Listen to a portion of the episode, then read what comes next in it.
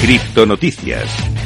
Empezamos a repasar toda la actualidad del mundo cripto y vamos a empezar por el mercado criptográfico que apunta a recuperar el billón de dólares en market cap después de seis semanas en las sombras. Como te he contado, ya hubo un resurgimiento en el mercado cripto en el día de hoy, ya que el precio de Bitcoin subió por encima de los 20.000 por primera vez en varias semanas y también el precio de Ethereum que llegó a subir por encima de los 1.500 por primera vez desde el colapso posterior a la fusión. Mientras tanto, el mercado en su conjunto parece que va a superar el billón de dólares. Específicamente, el valor de las criptomonedas aumentó en 66.000 66 mil millones de dólares en las últimas 24 horas, pasando de 928 mil millones a los 994 mil. De hecho, el market cap del mercado está solo 6 mil millones de superar el billón, que es lo más cerca que ha estado de recuperar este nivel en las últimas 6 semanas, con el market cap por última vez por encima del umbral psicológico del billón, que fue el 14 de septiembre. O sea, prácticamente un mes y medio hemos tenido que esperar para volver a recuperar este nivel. Vamos a contarte ahora noticias también de adopción muy importantes, como por ejemplo la de Western Union, que ha presentado solicitudes de patente relacionadas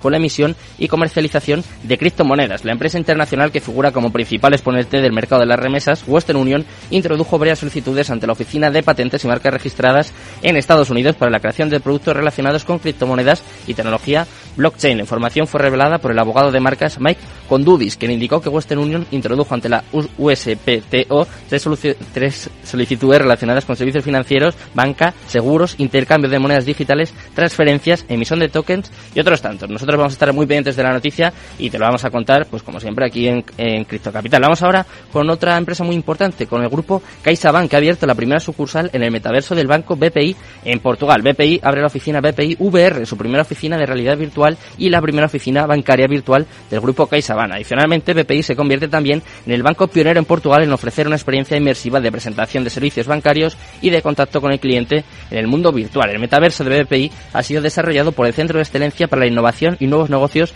de BPI, el cual ha sido creado este año y con unos objetivos claros y ambiciosos, donde se enfocará en la promoción de ecosistemas colaborativos que faciliten y aceleren la implementación de oportunidades de negocio en áreas como el Open Banking, la financiación sostenible, el metaverso, Web 3.0 y las DeFi, las finanzas descentralizadas. Y vamos con la última noticia del día, en este caso de otra gran empresa, de Nissan, que va a lanzar NFTs de sus automóviles para un juego blockchain. Nissan Motors, un fabricante de automóviles japonés considerado uno de los mayores productores de vehículos del mundo, va a lanzar algunos tokens no fungibles de sus automóviles emblemáticos para un nuevo juego llamado Torque Drift 2. Según explica en la web, Torque Drift 2 es un juego de deportes de motor habilitado para blockchain. Desde la colorida escena de las calles de Tokio hasta las competencias profesionales patrocinadas por marcas globales, es una experiencia en la que Torque Drift quiere ofrecer una experiencia diversa y dinámica como el propio automovilismo. Este juego es de Gris Monkey Games, un estudio de videojuegos